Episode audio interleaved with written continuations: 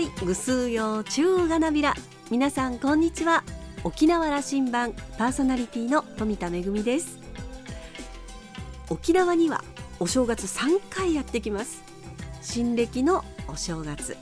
旧暦のお正月そしてあの世のお正月愚僧の正月もあるんですよね、えー、旧暦の1月16日に行われる伝統行事ですので16日と呼んだりもしておりますがまあただあの台所を預かる者にとってはひっち重箱作って大変さという方もいらっしゃるでしょうね。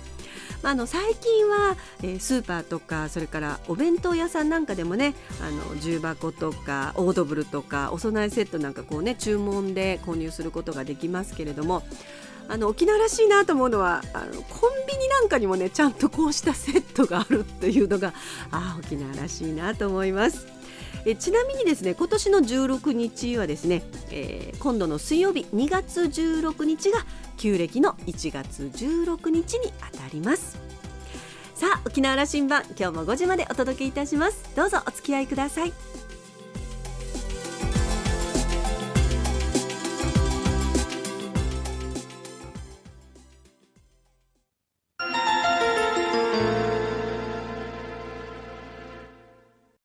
那覇空港のどこかにあると噂のコーラルラウンジ。今週は株式会社八島組代表取締役社長の八房秀清さんとラウンジ常連客で沖縄大学地域研究所特別研究員の島田克也さんのおしゃべりです。八房さんは1953年生まれ伊是名島のご出身です。高校卒業後建築士を目指し本土へ進学。設計事務所勤務を経て埼玉県に株式会社ヤフソ総合設計を設立。医療施設や福祉施設などの物件を数多く手掛け建築士として活躍しました。2011年から兄の後を継いで株式会社八島組の社長に就任。東京と沖縄を往復する生活が始まりました。コーラルラウンジにはおよそ7年ぶりのご出演です。復帰50年の今年は事業飛躍の年と捉えている安曽さんに戸建て住宅やアパートを従来の住宅のイメージとは差別化した八島ブランドとしてマーケット展開する展望を伺っています。それではどうぞ。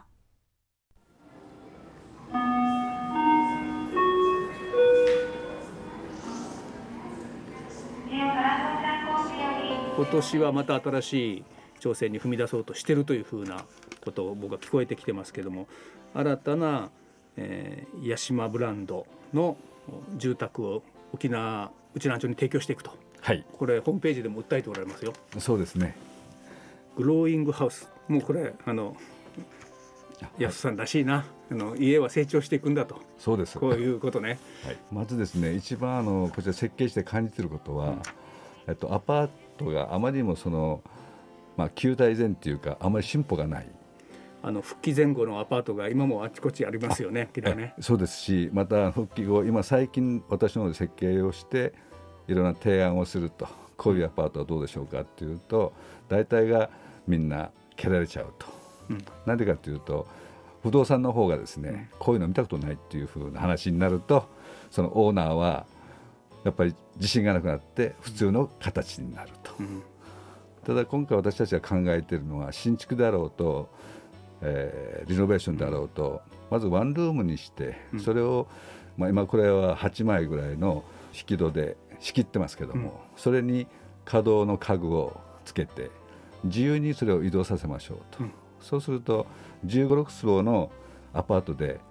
3LDK も使えるし、うん、2L にもなるし結婚してから子供ができて巣立っていってまた2人に戻るっていった時にこのアパートがずっとそこで住めるんですね。うん、で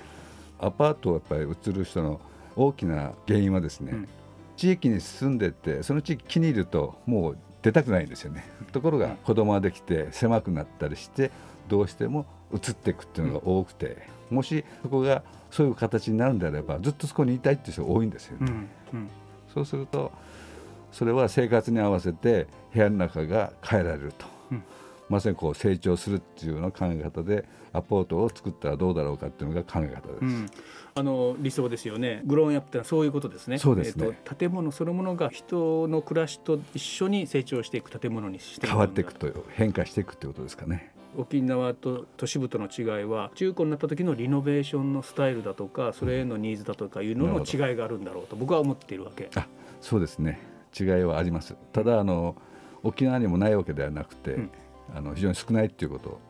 うん、まだでも東京でも少ないです。そういう意味では。うん、そうですか、うん、あのそれはこういうことかな。その日本人のね、はい、住まいに対する作ったものはずっとそのままなんだという気持ちがどっかにあるという部分なのかなと思ったりするんだけど。まあそうだと思いますね。作る側のそういうことに対しての、まあ、興味がないっていうかやっぱり貸す側売る側としてはまず貸すことに専念する、売る側は売ることに専念する、うん、そうすると冒険をしてそれが売れなかったり借りる人いなかったりするとやっぱり困るんでどうしても臆病になるんですね。まあ、家主さんからすれば投資ですよね。そうです。投資をして家賃が上がる形でいいものにして貸すというこの循環が起きればいいんだけどもそれへの躊躇があるわけです、ね、あります。それを仲介する不動産もまさに同じなんで、うん、要はオーナーはその不動産の言うことデベロッパーの言うことをやっぱり信用しますよどうしてもね自分は素人だから。うんうん去年一昨年とこれへのその実証実験を八島組でやってきたわけですね。そうです。それはなぜかというと提案してもなかなかそう現実にならないと、うん、そしたら自分のところで自前で買った物件でそれを実験してみようと思ったんですね。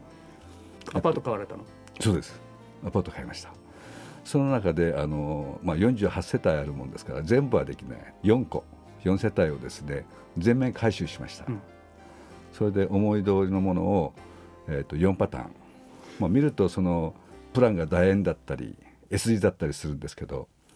それとグローイングハウスとやってるアパートと形的には4つ作ったんですけど、うん、楕円のプラン S 字のプランっていうのは遊びで作ったんですけど、うん、基本的にはそこの方にお客さんが殺到したんです。家賃が2万円と2万5千円高いんですよ。他の物件より。それでもそっちの方から先に埋まったしあの何件も来ましたね。それでびっくりしました。グロインハウスっていうのは先ほどお話したやっぱ間仕切りを自由に変えて家具で変えるってことなんですけどそうではなくてあのプランをですね、真ん中に楕円のダイニングを作って周りに部屋を作るような感じ、まあ、イメージ的にですけど、うんうん、それとかそのリビングと,、えーと、部屋を仕切るものを S 字の壁にするとかそういう、えーと、四角い空間の中に楕円だとか S 字だとか R の壁が出てくるようなものを作ったんですね。それが遊びの遊びでやったという。ところが私たち設計やったり建築やってるのはあの R の壁を作るのは難しい話ではないんですけども、うん、でも一般の方っていうのは部屋の中にこんな R とか S 字があるっていうのはとっても不思議な感じがするみたいです。うん、それで慣れてませんね、ええ、ただそれがあの斬新だったのとやっぱり見る方がやっぱりこういう空間に住みたいっていうふうに思ってそこに殺到したんですよね。何人もの人がやっぱりそこに住みたいって結局4軒しかないですから、うんうん、それはもうすぐ埋まっちゃったんですけど。でこれから今年はそういう展開をしていこうとそうです。これ事業計画をお持ちになっている、はい、でこれを見学された方がそれこそ S 字とその楕円のものを作ろうということで今計画をしてます。実際、うん、今の若い人たちっていうのは今までのその、えー、規制がねとらわれずに物事を捉えるやっぱり力があると思ってるんですね、うん、ですからこれからの若い人たちはもっとこういうタイプのやつを欲する形ではないのかなと。それと彼らはマンションを買うとかっていう感覚よりもずっと借りてたいっていう方がまだ多いと思うんですね、うん、そうすればなお今からのその時代にあのそれこそ新婚から自分が年取った時の2人の暮らしになるまでのアパートがあれば大きな金を出して買う必要ないと思うんですね。そうするといろんなところにお金が他に使えるということになるからこれから私はどんどん増えていくのかなと思ってます、うん、あのお伺いしながらその住宅住まいに対するこのこう豊かなその感性を育むという部分ね、はい、ここまだまだ日本というか、足りないんですよね。ですね。と思います。あの建築家からすれば、はい、もっと面白いものユニークなものが出せるのになと、はいそうですね、えー、ちゃんとニーズが、えー、みんなの感覚がそこについてくればという気持ちでおられるんでしょう。そうです。僕は安田さんとお付き合いして12年ぐらいになってると思うんですけども、うんそね、そしてあのいつもおっしゃってましたよ。10年スパンでの経営計画を持っておられて、はい、次の10年次の10年と。ホームページ見るとねすごく熱いメッセージを会社として出しておられるなというふうにそうですね。見てるんですけど。はい。えーと、今年ちょうど私は社長になって11年ですし、うん、えーと、八島組としては創業60周年の年になります、うん、ですからそれも踏まえて、えーと、今60年経って何をするかということも考えてますしそれと戸建ての住宅、うん、えー、グローイングハウスアパートですね。アパートのその2つをですね、まあ、住むということをあの地帯に置いたことができる建築屋として生きていきたいと思ってます。どうしても必要ですから住むっていうことに対しての家に対してですね。ですからそれを進めていきたい。だから安くて強くていいもの私の設計の信条は第一に強くて2つ目に機能的で3つ目に美しいっていう順序に来ると思うんですけどもその後にやっぱり安さが一つないと、なかなかあの普及していかないのかなと思ってて。今年の展開を期待して見守りたいと思います。あの復帰50年これからまた新しい時代入ると思いますけどね、はい、どんなことを思いどんな課題を想像しこんな希望を持っているという話をしていた、はい、えー、っと私はちょうどあの復帰の翌年ですか。翌年あの本土に渡ってます。ですから私の時からパスポートなくて本土に行けた時ですね。その世代ですか。その世代なんです。でその頃を振り返ってもちろん今は見るとその50年の間で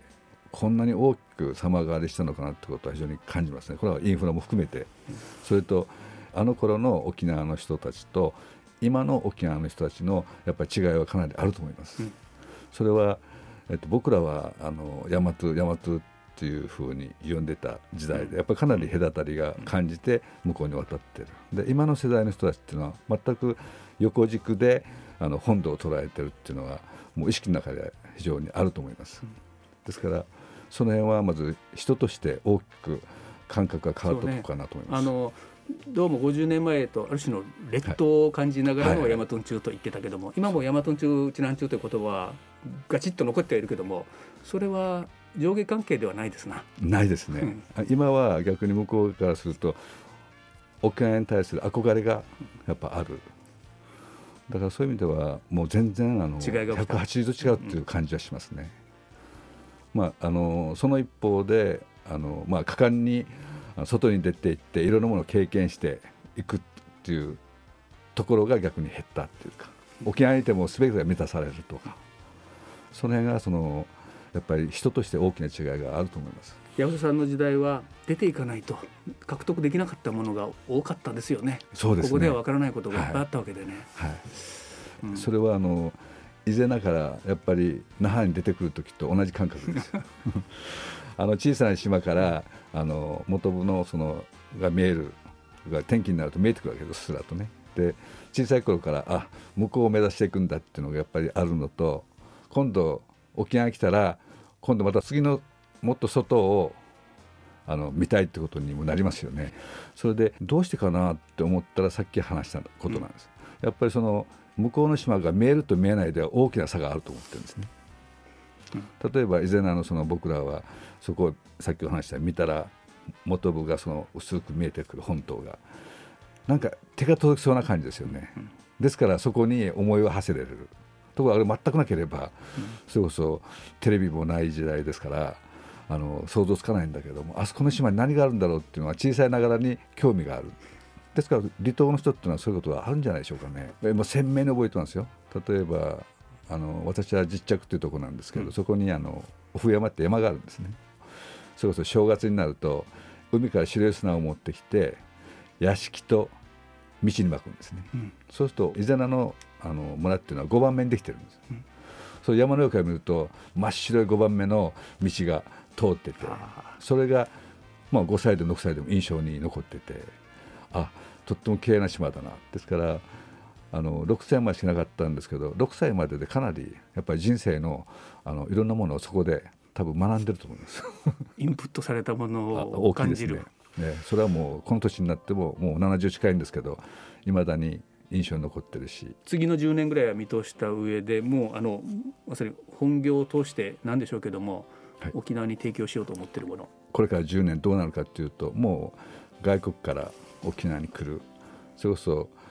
あの世界が沖縄を見て今動いてますのでこれから10年はもっと速い速度で物事が進むのかなと。だから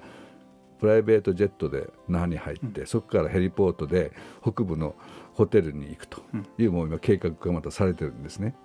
今ヘリポートはないところがあって、空港から車で行くんですけどそれをもうヘリポートを使ってやろうっていう今企画が持ち上がってます、うん、そういう意味では世界からそういうことが沖縄を目指しているっていうのはもう肌で感じますね。ですから私たちがそのこれから10年沖縄をどうするかっていうのは本当にその岸だけの話ではなくて本当に考えていかないとあの出遅れるかなと。沖縄の人たちはそこに取り残されるのかなっていう感じはしますね。世界の豊かさに対応できる沖縄社会を構築したいものですね。そうですね。それをやっていかないといけないと思うしそれしかまた沖縄の今後生きていく道はないのかなと思います。世界から見る沖縄を見る目というのは、はい、そういう羨望の目になっているというふうに感じてるわけだ。感じますね。非常に感じます。それに対応できる内縄でなければいけないし内縄中になっていくということの10年、はいですから結局この日本の中であの、まあ、オリジナリティがあるって言ったら北海道東京、えー、京都、うん、沖縄っていう感じになるんだと思うんですね。やっぱりあの観光に含めていろんな意味で魅力のあるものとして世界が見てその世界レベルで高みのあるのは日本ではその4か所か5か所ぐらいだと思う、うん、それがしっかりこう根付いているそうですね。それが沖縄が入ってるんで、うん、それはやっぱり沖縄の私たちは誇りに思ってやっぱり考えてこれからのその沖縄を考えていかないといけないと思いますね。やっていきましょうね。そうですね。やっていきましょうね。ぜひ頑張りましょう。あと10年はお互いバリバリ働けると思うので。私は8年ぐらいですね。えー、そうですか。あの決めておられますね。はい。75と見てるんですか？そうです。75ですね。えー、8年はたっぷりあります。あの私からのお願いであります、はい、県民にいい住宅をクリエイティブになっていけるような住宅を提供してください。はいぜひそういうふうに頑張ります。今日はありがとうございました。ありがとうございました。吉戸さんがご出身の伊是名島の話をされるのをうっとりとしながら聞いていました。お正月に海から白い砂を持ってきて屋敷や道に撒いてそれを山から見ると真っ白くこう美しい光景が広がっている、えー、私も映画の撮影で伊是名島を訪れたことがありますが本当に美しい島ですよね。屋島ブランドの美意識の源生まれ島の原風景にあるのかもしれませんね。島田さんはお話を終えて八島組のキャッチコピー八島リボンの思いをより大きく花咲かせる時が来たように思うと話していました。今週のコーラルラウンジは株式会社八島組代表取締役社長の八房秀清さんとラウンジ常連客で沖縄大学地域研究所特別研究員の島田克也さんのおしゃべりでした。来週のコーラルラウンジには株式会社アイラーニング代表取締役社長の加納重則さんをお迎えする予定です。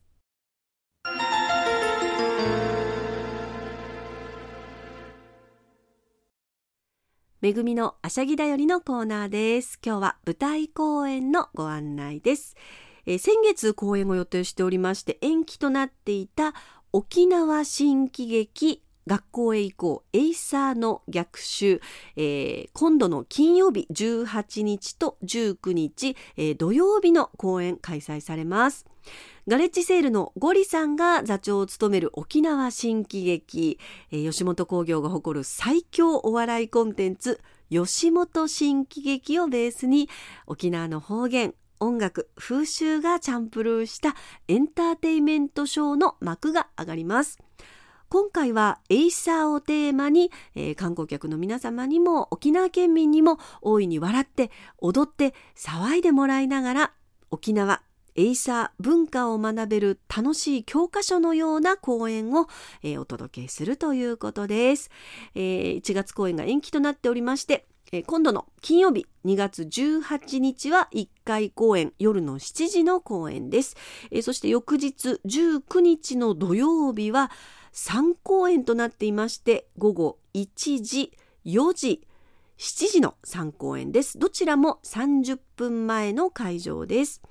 チケット料金は税込みで一般の方が2500円、高校生以下2000円となっています。会場はパレット雲寺9階にありますパレット市民劇場です。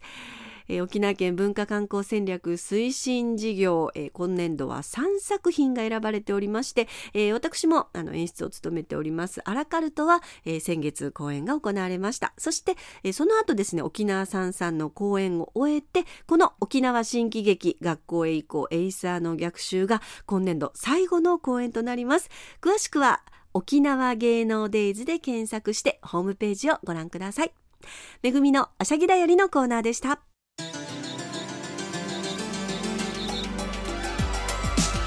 ラジオ沖縄ではラジコでの配信を行っています。スマートフォンやパソコンでのリアルタイム聴取のほか1週間の振り返り聴取も可能です。